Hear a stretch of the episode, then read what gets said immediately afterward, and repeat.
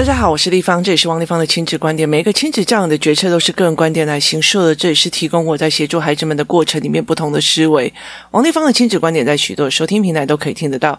你有任何的问题想跟我们交流，可以在我的粉丝专业跟我联系，或加入王立芳的亲子观点赖社群，跟一起收听的听众交流。想陪孩子书写跟阅读破关，或加入课程，可以搜寻关关破，或在神仙史书的王立芳线上课程，一起协助孩子们破关了。呃，我之前在处理所谓的不想上学的孩子的那个系列哦，那其实我觉得有两个延伸议题要讲哦，那我们今天来讲其中一个哦，就是说呢，呃，有学习动机的孩子，就是呃，所谓的学习的概念就可以破关吗？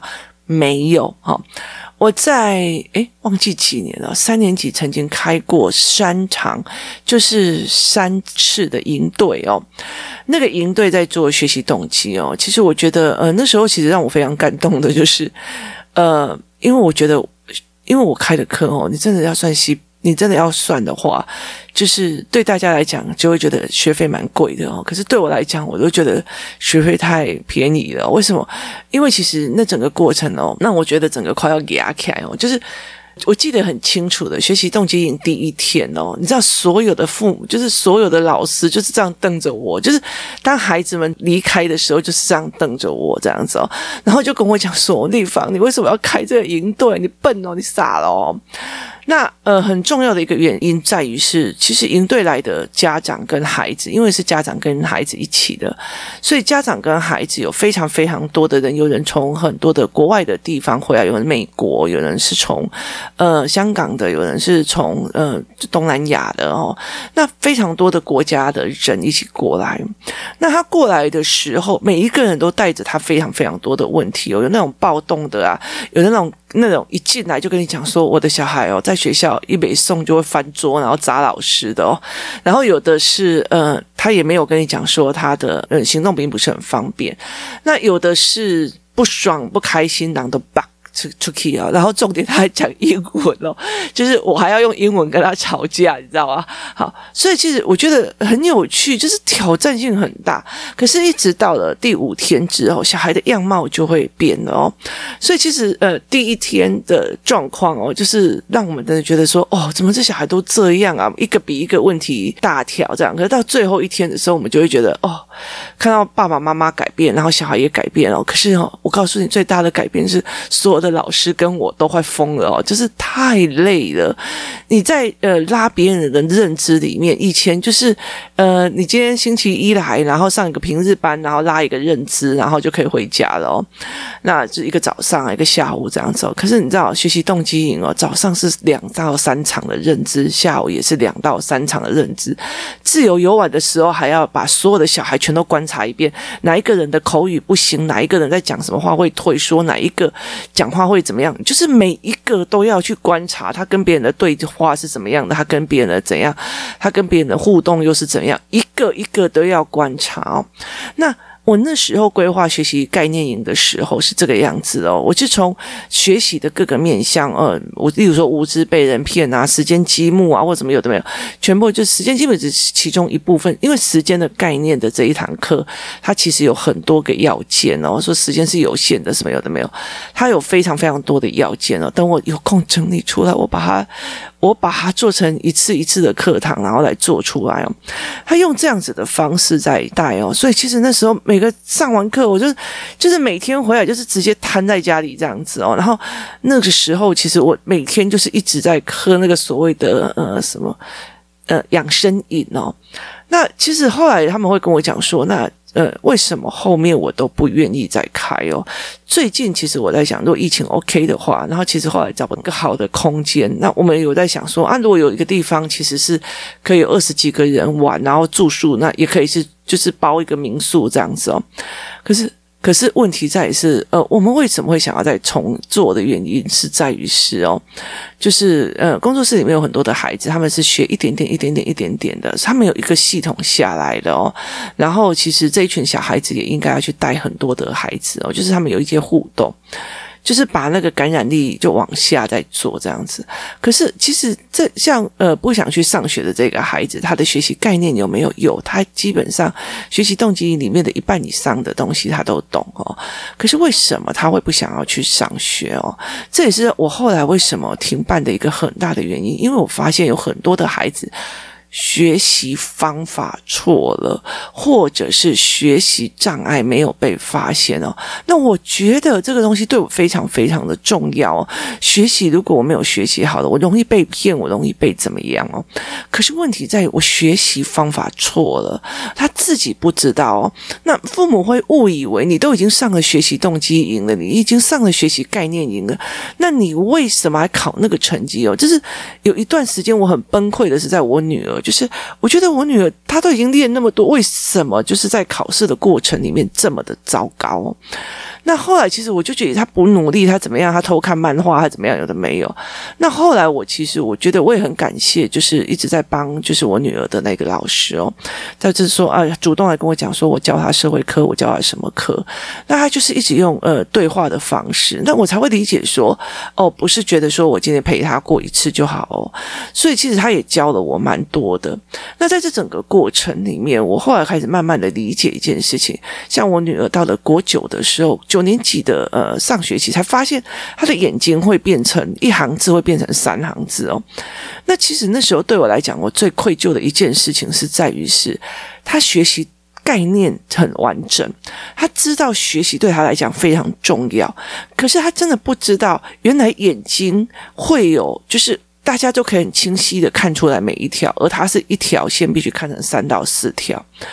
所以他其实在这整个过程里面是多么的拼命的把那乱七八糟的密码吞进去自己里面，而且还考不好，因为考试卷也密密麻麻的哦。呃，所以其实会在那个整个过程里面都是不对的。我记得有一次哦，有一几个小孩妈妈也跟我讲说，他考试考的状况并不是很好哦，所以我就把那个考试卷一打开来一看，我就知道了一件事情哦。为什么呢？因为一般的呃，例如说我们常常在家里写评量，那些评量，例如说南一书局的评量、翰林书局的评量、康轩书局的评量，那些评量其实都有专业的编辑编排过哦，所以他例如说，呃，A 大。题跟 B 大题中间是有一种非常隐形的一个界限，所以你可以去区分开来。可是，在学校里面哦，老师他在写考卷的过程里面，他有时候会用题库里面抓过来连接上，有些干嘛？他为了要凑到总分是一百分哦，他没有所谓的编辑的那个概念的时候。字对小孩的眼睛来讲，他就是会糊在一起哦。那当他糊在一起，他也不知道原因是什么哦，所以他会把整个题目就是整个狗做会哦。那当你狗做会的时候，你的状况就会很差。所以在这整个过程里面，我就会忽然发现的一件事情，就是这个狗做会的状况你不知道。可是我觉得我怎么再怎么考，我怎么认真，我例如说像我女儿好了，她从这样子字都是糊在一起的，她会觉得我很认真在读，我很用功在读，我考出来的成绩还是这样哦。那他又觉得说，呃，学习概念是对他非常重要，知识对他非常重要。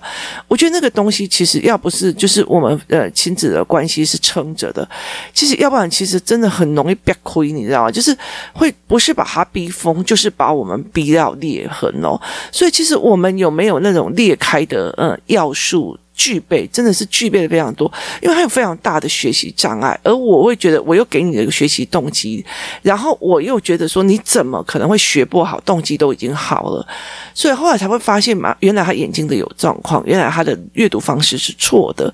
那时候已经九年级上学期了，后来我很烦恼这件事情，那个老师就觉得说，那我帮你哦，我觉得。很多的时候，我就会常常在讲说，当你愿意帮别人的时候，别人也会愿意帮；当你在害别人的时候，你的孩子永远有一天也会是害你哦。所以，我觉得那个东西都是很现实的一件事情哦。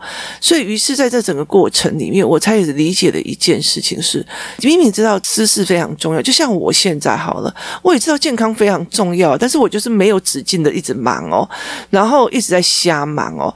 所以，其实很多时候，我就完全连一个自己的时间出去玩。或干嘛，其实就是没有。所以在很多的过程里，明明知道的，明明知道熬夜不好，可是我就常熬夜。明明知道不要一天到晚在那边追剧，哈，那不要一天到晚在那边看书，那眼睛会不舒服或干嘛。可是我大时候还是做不了啊，哈。那像在录 Podcast，有时候呃，就是存档不够的时候，这样一口气这样子一直一直讲下来，一直录下来哦，那。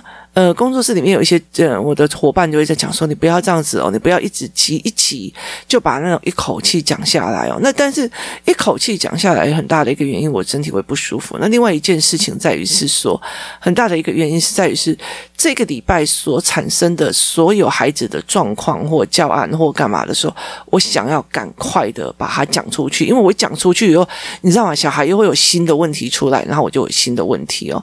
所以其实在这整个过程里面，我才会开始了解说，呃，我们父母会觉得他就是没有学习动机，他就是没有学习动机啊。我觉得这句话让我觉得非常非常的可疑哦。是越来越后面的时候，我发现非常非常非常可疑哦。就是你有办法变成第一名，你为什么不要做？你了解那意思吗？就是。你你明你你有办法去做，你为什么不要去做？是因为你相信你没办法做到嘛？所以你就摆烂了！所以其实很多孩子的学习啊，例如说写作那些东西，对我来讲，我后来发现他们是做不高，或者做的时候非常痛苦哦。例如说这个嗯，所谓不去上学的孩子，他从头到尾就是他其实就是眼睛很好啊，远视啊，非常厉害啊。后来其实才在那个呃小郭老板那边发现说，因为你远视，所以远视对你来讲很舒服，但是。近的你就很不舒服，所以他在写作或写文章的时候，或在写作业的时候就很容易哀嚎。为什么？因为眼睛不舒服。好，如果没有去发现这一件事情，我们一直在骂他，你怎么都不写作业？写作业怎么这样子？有的没有的，我觉得那个东西真的是很冤死人哦。所以其实，那你就说他没有学习动机吗？不是，是因为他的身体状况不对哦。那请记得我常说的一句话：人的眼睛跟人的手，并不是为了写字读书而设置的，我们都是因为我们就是动物，然后用猎取或者是采食的。在眼睛在设计的，所以其实后来在呃小郭老板那边看到每个孩子的状况的时候，其实你会很感叹一件事情：这群小孩其实都有学习概念、学习动机，可是问题是在于他的身体跟生理的问题，造成了他没有办法去读好书、去做好事哦。所以后来会觉得说他是不要还是不能这件事情哦。很多的父母就觉得他怎么没有学习动机啊，就被人牵坏的。事实上不是这一件事情，对我来讲。他不能做到。大于他不愿意做到哦，所以我相信我不能做到这件事情是差非常非常非常多的哦。那像我儿子，我觉得，但就写啊就写啊，可是后来才发现他的手的软度太软了，所以会变成这个样子哦。他就没有办法一直在专心在写字上面。那在这整个过程，他是不能还是不愿意，还是身体上有障碍，是不一样的事情哦。或许他们也想做，但是他就是做不到。这些事情让我非常非常感叹。很多人就觉得学习在。你有了，你为什么要？后来其实我很担心两点，第一点就是。我明明花钱让你去学学习概念的，你为什么会还这样？第二件事情是，他就等于是我不愿意再去看你是不是有学习障碍，我也不愿意再看你是不是有阅读上理解的问题哦，我也不愿意再让你去看看说阅读上有什么样的呃思维模式，或者是我自己也不愿意去看课本跟呃考考试当中到底出了哪一些状况哦。最近常常在帮三年级、四年级在复习功课的时候，我真心觉得那。个眼睛我都要翻到天花板上去了，我就觉得呃，他们的理解怎么会变成这个样子哦？但是他们都可以在学校考非常非常好的成绩跟分数，但是他们的东西是硬掰过去的，就是把课本的记下来，然后赶快移植到呃考试卷上面哦。可事实上，整个脉络的清不清楚，然后文本的读得懂读不懂，没有的哦。真的，我有空的时候，我再一系列来讲这一件事情哦，那就真的会。花掉非常非常多的时间哦，那所以在这整个过程，我也在想这件事情。那很大的一个部分就是说，另外一个角度在于是人际关系。像这个孩子会觉得学校的老师都在针对我，学校都在麻烦我，所以他以人际关系的误解。我觉得老师就应该要把师生和谐就放在最前面。他对人际关系的误解，也导致说，你老师怎么可以那么凶？你当老师的怎么可以这样子哦？导致他拒学跟害怕去学校。那他有没有学习概念跟学习动机？有，可是是因为人际关系，这师生关系导致他拒学。好，例如说像我的儿子，那时候第一次去国小的时候，那个老师像个变态一样在刁他哦。然后就是你如果上课的时候，老师还没有说翻页，你翻页了，你就要下课一直在翻页，一直在翻页，翻给他看咯。那如果说你在玩的时候，然后老师叫你举右手，你举错手了，那你就是要呃。站在墙壁前面哦，把手放在你的屁股后面，然后用你的屁股一直撞你的手，一直撞你的手哦。就是他其实，在整个班级里面的像个变态一样，做那种所谓的看不出伤口的凌虐哦。那其实后来在去学的那个状况里面，我会忽然发现，呃，这是。像老师出的状况哦，而不是他的学习概念的问题哦，也不是他学习动机的问题。那像这个孩子，他会觉得老师怎么可以这么凶？老师应该要怎样？好，他。落入的人就有单一项，当老师就应该要怎样？当妈妈就像月亮一样在天空照耀我家光明哦。所以其实他误解的人，不同的妈妈，就每一个人都有不同的成长。他简直是生孩子才当妈妈，不是他天职就是妈妈。所以其实在这整个过程里面，孩子在误解的这一块事情的时候，也会造成他不想要读书、不想要学习的一个非常重要的一个概念哦。所以其实，在很多的呃概念里面，我觉得我们常常在呃讨论这件事情的时候，我常会跟他讲说，其实人际关系也会导致他拒学哦。全班都在排挤我，我也不想去学校啊。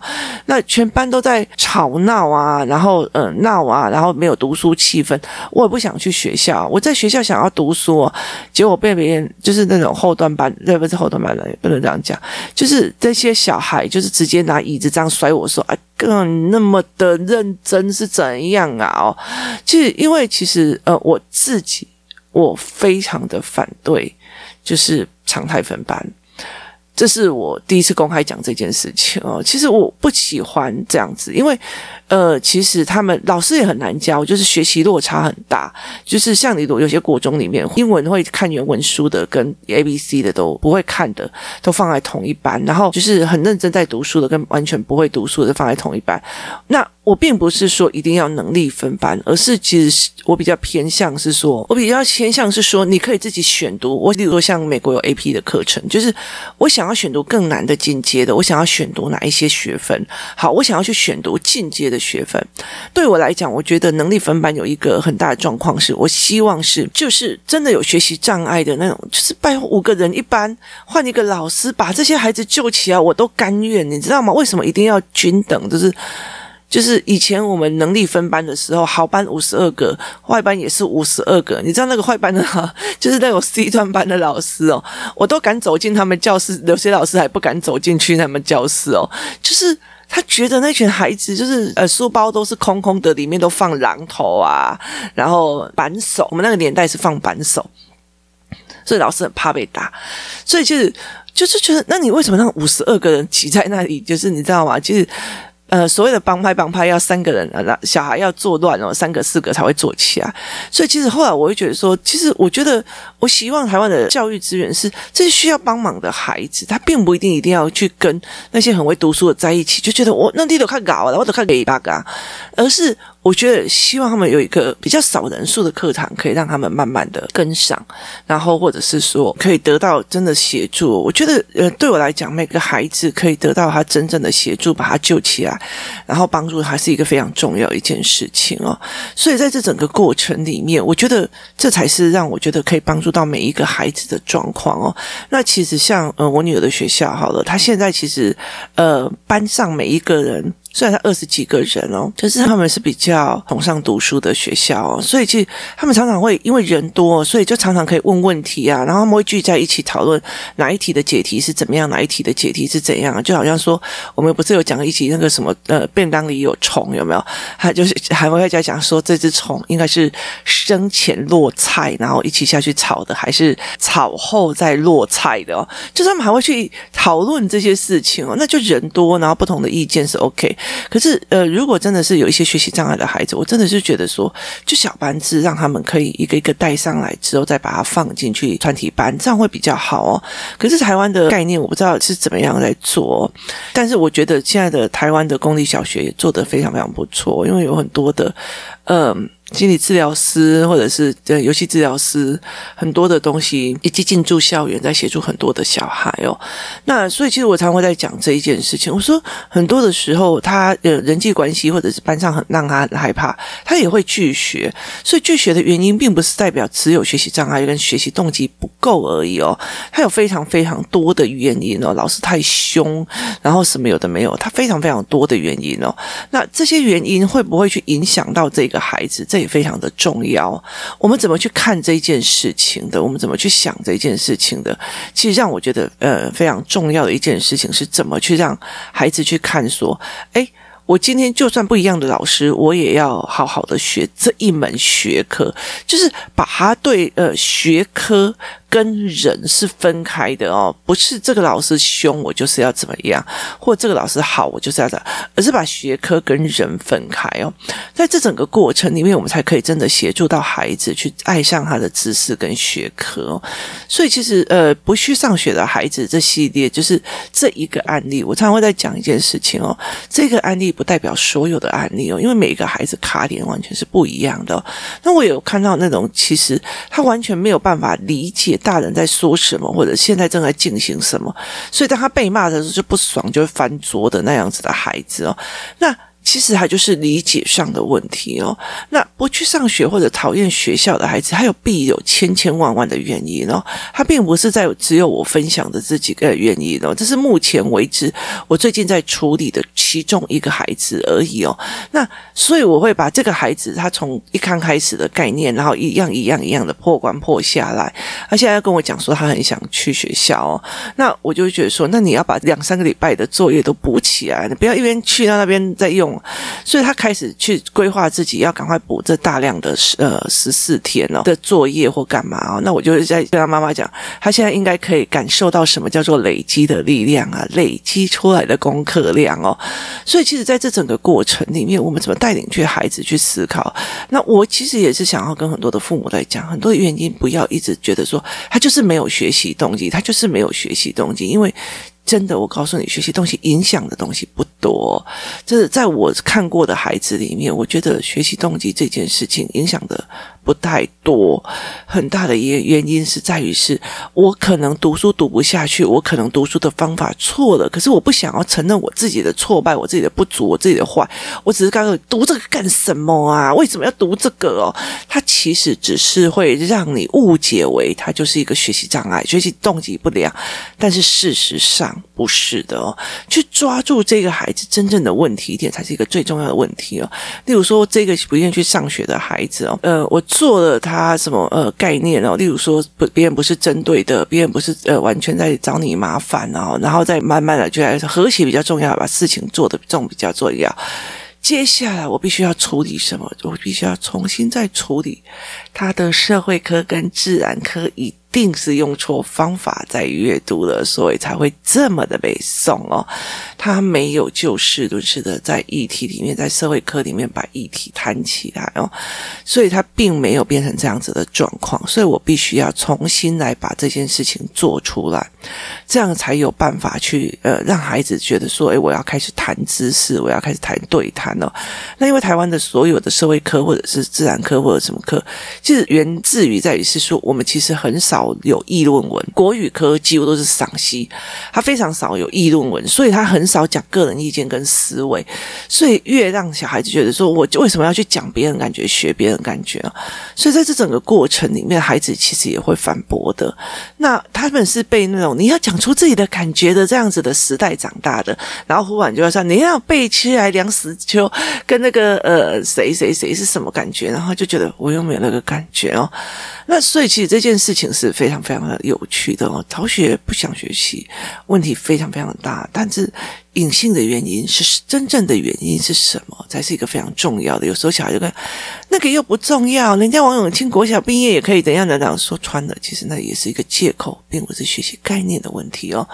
所以其实很大的一个部分就是在学习动机之后，很重要的一件事情就是父母有没有办法跟他对谈学科，父母有没有办法去跟他了解。那很重要的一个原因是。有没有看懂孩子的学习障碍在哪里？心理的障碍、人际关系的障碍、环境的障碍，还有所有认知上的障碍。读书没什么了不起，这种所谓的认知的障碍，没有说读书多了不起，它只是一个思维模式的养成。所以，这才是一个非常非常重要的一件事。当你多读了非常多的书，你吸到了非常多别人的知识点的时候，你吸到别人的思维方式的时候，慢慢的，你才会建立你自己的思维模式是长的而非点的。这才是一个非常非常重要的概念。今天提醒大家。小孩不要很多时候，他们不读书、不学习的时候，就一直在讲学习动机。事实上，隐性的原因还是非常非常多的，有人际关系，有学习障碍，有环境因素，有认知问题。谢谢大家的收听，我们明天见。